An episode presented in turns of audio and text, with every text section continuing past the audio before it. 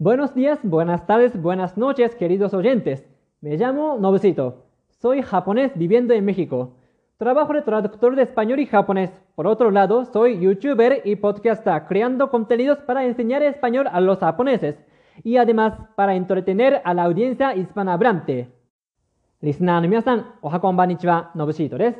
私はメキシコ在住の日本人で、普段は主にスペイン語と日本語の通訳をしております。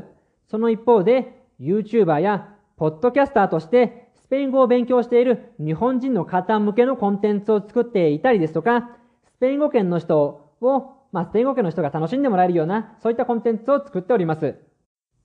コンバスアミゴ、エスペロケエステスヘニアルイガスガナスデアプレンデレアルゴヌエボ。ポルセルト、テアレコメンダドアルグナベス、キリギスコロナチーカパラメホラルトエスパニョル。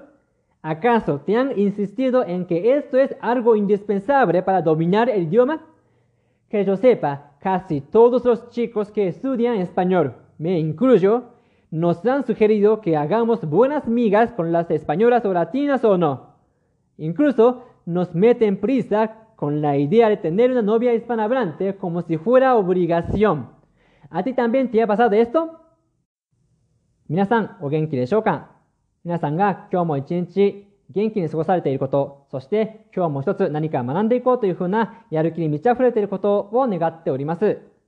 ところで、スペイン語が上手くなりたいなら、スペイン語圏の女性と仲良くなった方がいい、口説いた方がいい、こういった話を聞いたことはないでしょうかもしくは、スペイン語圏の女性とお近づきになること、これがスペイン語を習得する上で欠かすことのできないピースであるかのように言われたことはないでしょうか私が知る限り、スペイン語を勉強している男性のほとんどが、まあ私を含めですね、この、このようなアドバイスをもらったことがあるのではないでしょうか。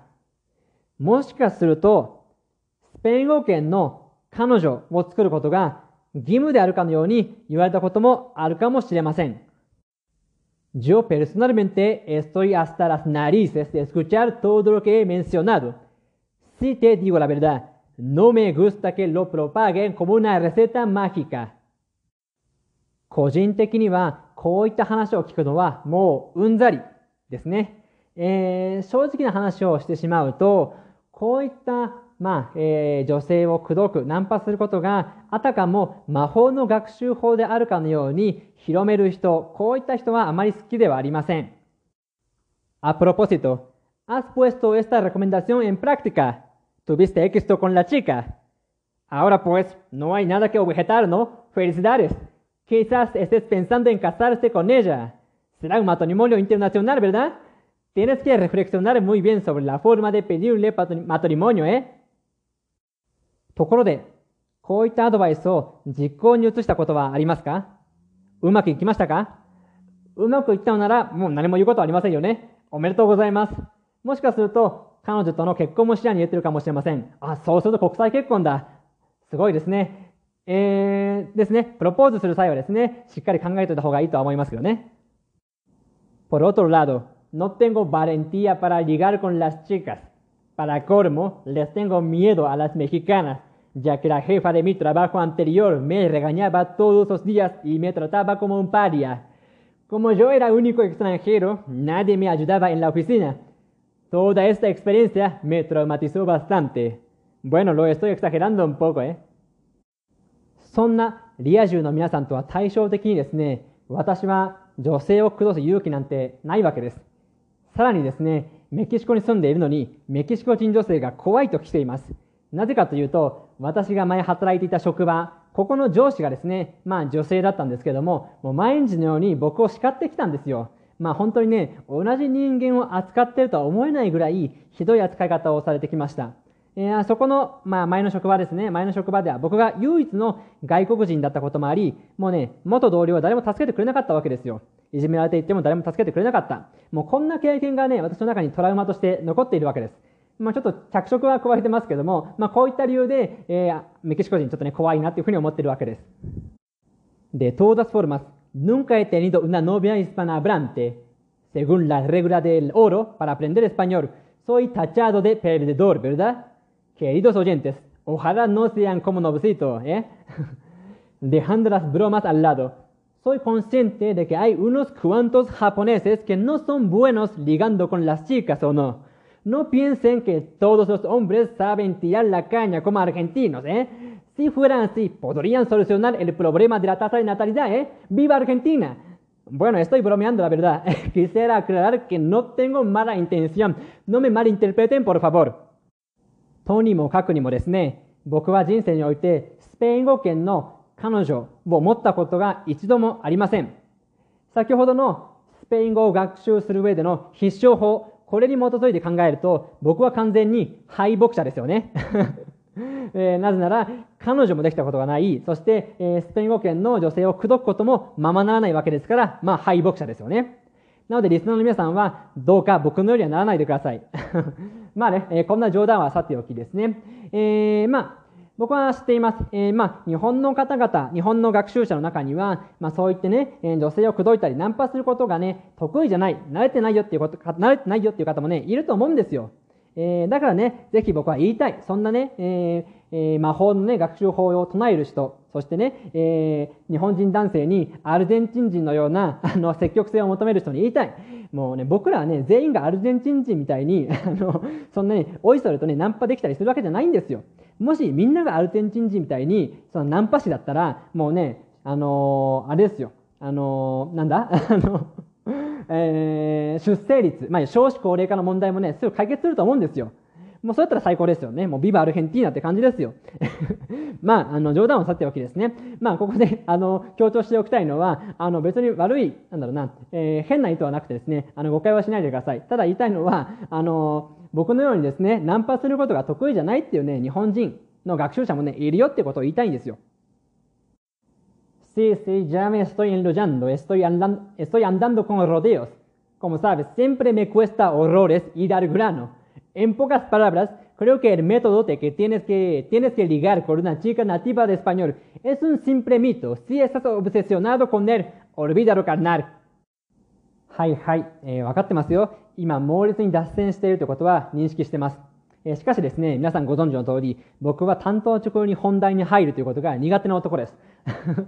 簡潔にまとめますと、スペイン語が上手くなりたいなら、彼女を作るしかない、作らないといけない、こういった学習法は単なる作り話だと僕は思ってます。なので、もしこういった、えー、学習法がまだ頭に残っている方、これに執着している方はもう忘れちゃってください。El día de hoy voy a plantear una alternativa maravillosa. Seguir a youtubers españolas. Un día María Antonieta dijo, si no tienes pan, ¿qué comas pasteles? Yo quiero decir, oye tío, si no tienes novia española, encuentra una youtuber que te more. Estaría bien si te estás riendo de mí. Una vez que sigas aprendiendo de esta forma, te habrás quedado adicto a esto. Venga, vamos a ello. 本日はですね、素晴らしい大会案を皆さんに提唱したいと思います。それは、スペイン人の YouTuber をフォローすることです。ある時、マリー・アントワネットは言いました。もしパンがないならケーキを食べればいいじゃない。これに対して僕は言いたいです。もしスペイン人の彼女がいないなら、YouTube で可愛いスペイン人を探せばいいじゃない。今ね、僕のことを笑ってくださっても構いません。しかしですね、この勉強法、一度でも実践したらですね、絶対に病みつきになること間違いなしです。ベンガ、バモサエジョ。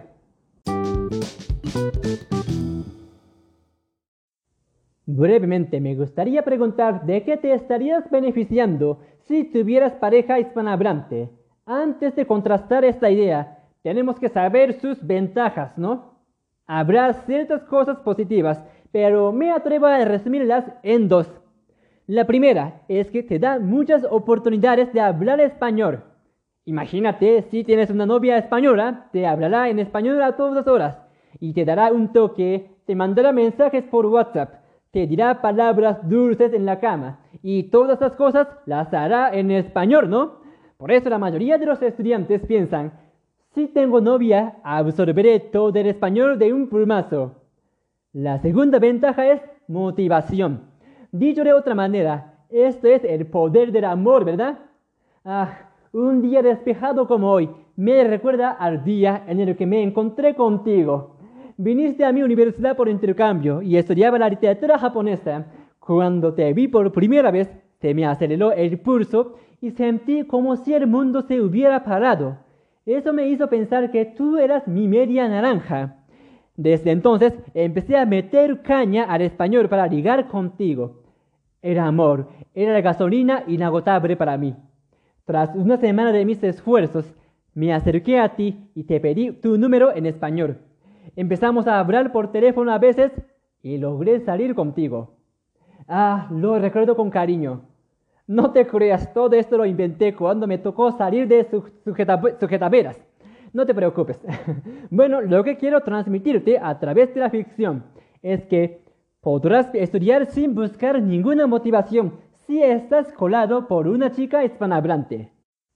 En definitiva, si conquistaras a una nativa de español, te daría mogollón de oportunidades para practicar el idioma y una motivación infinita para estudiar. Mucha gente está a favor de dicha teoría tentadora en base a estas dos ventajas o no. Ahora me gustaría pedir que te preguntaras si puedes encontrar otra idea que tenga estas dos ventajas. Si la encuentras, seguro puedes afirmarla como una alternativa. Tiene sentido, ¿verdad? Ahora voy a compartir contigo las cuatro youtubers españolas. A mí me enseñan un vocabulario de español muy rico y también me motivan a entrenar mi escucha hasta que pueda entenderlas a perfección. Lo más importante es que no me molestan absolutamente nada presionándome para que le responda a su llamada y sus mensajes a todas horas. Para ser honesto, no me molan las chicas que están muy encima. El primer canal que quiero presentarte es Andy GM en Berlín. La creadora es una madrileña que viene a tener la misma edad que yo, 26 o 27 años como entenderás por el nombre de su canal, ella vive en Berlín y acude a la universidad local. Lo sorprendente es que se sacó el C2 del alemán para ingresar en la universidad. El alemán no es un idioma parecido al español, entonces, sin duda alguna, lo estudió con ahínco para dominarlo. En su canal trata diversos temas, por ejemplo, compartir la vida como una estudiante universitaria en Alemania contar la diferencia cultural entre España y Alemania, dar consejos para quien tenga interés por estudiar en Alemania, hacer colaboración con otros youtubers, entre otras. Sin embargo, lo más beneficioso para mí es el tema de cómo aprender idiomas. Ella no solo habla español y alemán, sino también inglés. Además está aprendiendo italiano, portugués y coreano. Sus trucos para perfeccionar lengua son muy prácticos y convincentes, ya que nos muestra su altísimo nivel del alemán. Ah, no debo olvidar mencionarte que es una chica tan bella que estás enganchado a sus videos y absorbiendo español sin darte cuenta, ¿eh? A continuación, te quiero recomendar Raquel Bukish. Si te digo la verdad, recientemente estoy muy metido en sus videos porque me encanta cómo habla y su look. Ella también es madrileña y trabaja de escritora. Además, es una amante de la literatura, especialmente de la saga de Harry Potter. Como ella es autónoma, trata los temas de la creatividad y la productividad también, porque tiene que organizarse la vida y llevar una rutina saludable de hábitos, ¿no? Sus videos están dirigidos para la, audiencia hispanohablante, por eso tal vez te cueste comprenderla. No obstante, será una buena ocasión para escuchar el español coloquial del día a día. No me canso de repetirlo. Ella es muy guapa y eh, es mi tipo.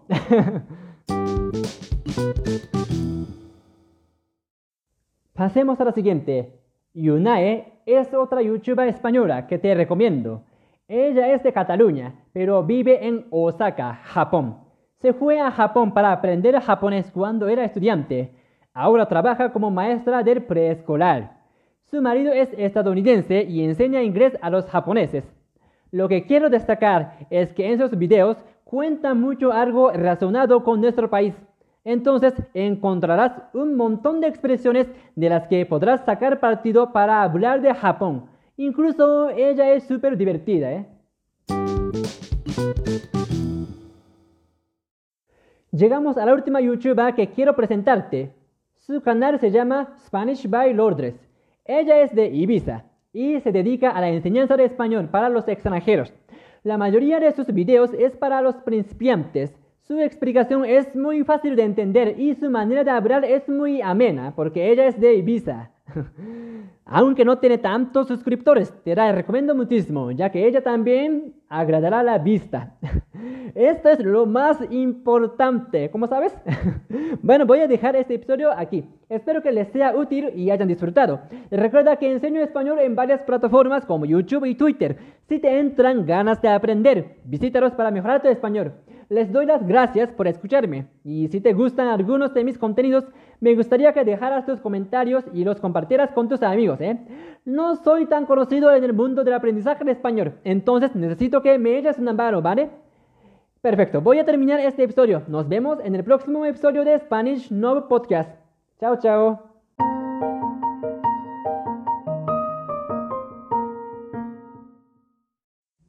はい、皆さん、リスニングお疲れ様でした。えー、ここからは本日のテーマ、えー、その中に出てきたキーフレーズを6つご紹介していきます。えー、ざっとまず見ていきましょう。hacer buenas migas con, estar hasta las narices, ligar con, dar un toque, meter caña a, no me canso de この6つを1つずつ見ていきましょう。えー、まず1つ目ですね。hacer buenas migas con ですね。誰々と仲良くなる、えー、こういった意味合いの表現です。まあ、同義語を挙げておくと、entenderse bien con ですですかね。えー、この hacer buenas migas con ですね。amigas ではなくて migas、m-i-g-a-s、migas ですね。hacer buenas migas con。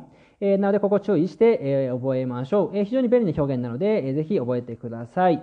そして二つ目のキーフレーズ見ていきましょう。estar hasta las narices 飽き飽きする、うんざりする、えー、こういった意味の表現です。まあ、慣用句、イディオムですね。えー、同義語を挙げておくと、エスタルアルトとかですかね。えー、飽きるっていう表現と同じですね。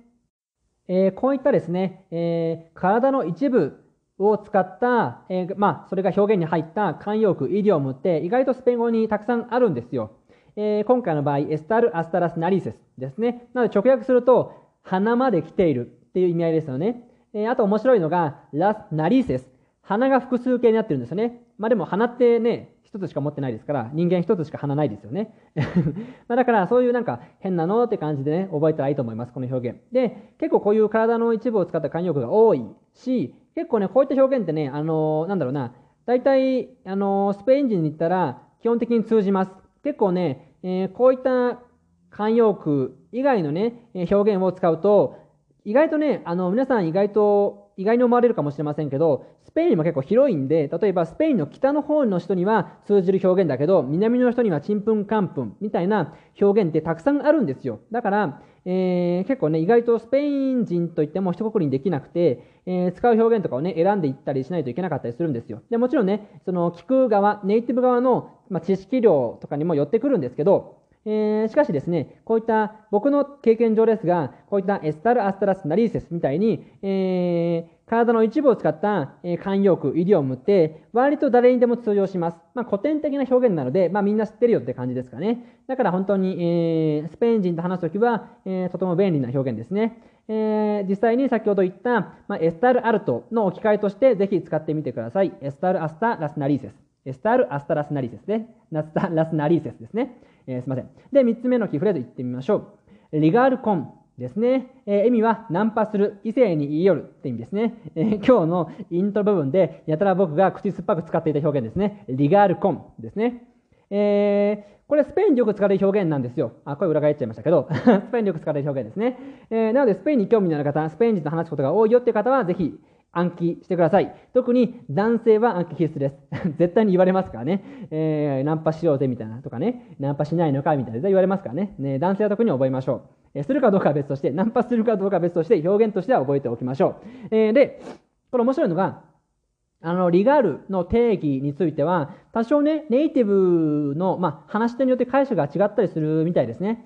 えー、あの、YouTube にスペイン語を教える動画があるんですけど、あの、チャンネルがあるんですけど、Easy Spanish っていうチャンネルがあるんですね。えー、おすおすすめなのでぜひ見てください。その188話に、えー、この表現がたくさんね、出てくるんですけど、やっぱ人によってね、要は、日本でもそうじゃないですか、ナンパとか異性に異業るの線引きってどこなのかまあ、明らかなナンパもあれば、それナンパなの、ナンパじゃないの？みたいなね、線引きってあるじゃないですか。だから、えー、ネイティブにとってみても、リガールコン、ま、ナンパするとか異性によるっていう、えー、意味ではあるんですけど、どこからがそういった行為なのかっていうのは個人差があるっていうところね、えー、意外と面白いかなと思うので、えー、この Easy Spanish の188話、ぜひ、え参考にしてみてください。リスニングの勉強としてもいいと思います。で、えあちなみにですね、えスペインでよく使うんですけど、多分メキシコでは通じませんね。うん。このリガールコンという表現ですね。で、4つ目のキーフレーズ見てみましょう。えー、4つ目ですね。3つ目に続いて、えー、メキシコでは通じません。え、スペインの表現です。ダルントーケですね。ダールントーケ。これで電話するという意味になります。僕は未だに納得していませんが ダールントーケ。まあ、タッチする。えー、直訳するとそんな感じの意味ですね。えー、ダールはギブですね。トーケっていうのはタッチとかね、まあ、えー、まあ、接触という意味なんですけど、だからタッチするみたいなね、意味なんですけど、ダールントーケって表現にすると、電話するっていう意味合いになります。スペインではですね。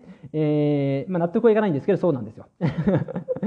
で、まあ、同義語はジャマルとかマルカールですね。えー、ここで、えー、同時にね、えー、覚えておいてほしいのが、えー、このダールン統計、メキシコでは使わないんですけども、基本的にはね、使わないんですけども、じゃあ逆にメキシコでは電話するってどういうふうに言うのかっていうと、もちろんジャマルジャマルっていう動詞は通じますよ。通じます。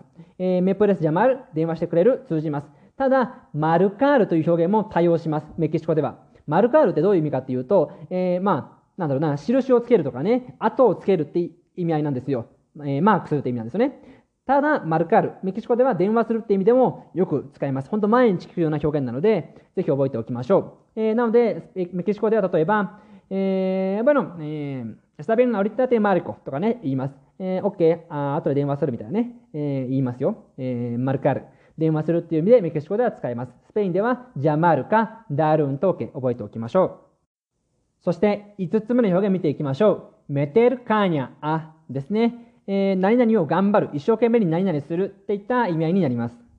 えー、これもですね、直訳では意味が全く、まあ、意味がさっぱりわかんない、えー、イディオムの一つですけども、えー、メテールっていうのは、まあ、入れる。何々、どこどこに入れるですね。メテール。えー、このカーニャっていう、えー、単語は、えー、サトウキビとか茎とか、えー、スペインでは生ビールって意味合いでも使います。カーニャ。えー、で、あ、前置詞のあがあります。メテルカニャあ。この後に、えー、動詞とかね、名詞とかを置いて、何々を頑張る、一生懸命に何々するって意味合いになります。えー、スペインではよく使われる表現ですが、メキシコでは聞いたことありません。えー、そして最後、6つ目の表現ですね。のめ感想で何々ですね。これで何々することに飽きない。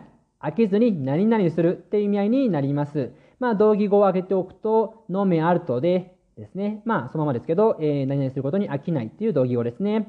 えー、なので、えー、本日のテーマの中では、のめ感想でレペティッロというふうに言っていました。まあ、言いました。えー、どういう意味かというと、えー、これは繰り返す。まあ、これを繰り返すことは飽きない。まあ、えー、いつでもこれを繰り返しています。みたいな意味合いですね。えー、まあまあ結構ね、よく使う表現ですね。のめ簡素で、えー、何々。まあ、まあ、それくらい大好きだったり、えー、することですね。例えば、えー、歌うことには飽きないよとかね、えー、飽きずに飲み続けているみたいなね。えー、例えば、飲めカンソレとマルサルベーサーとかね。えービールを飲むことに飽きることはないよ、みたいなね。えー、それぐらい好きなんだよ、みたいなね。えー、間接的にそういったことをね、表せる表現ですと。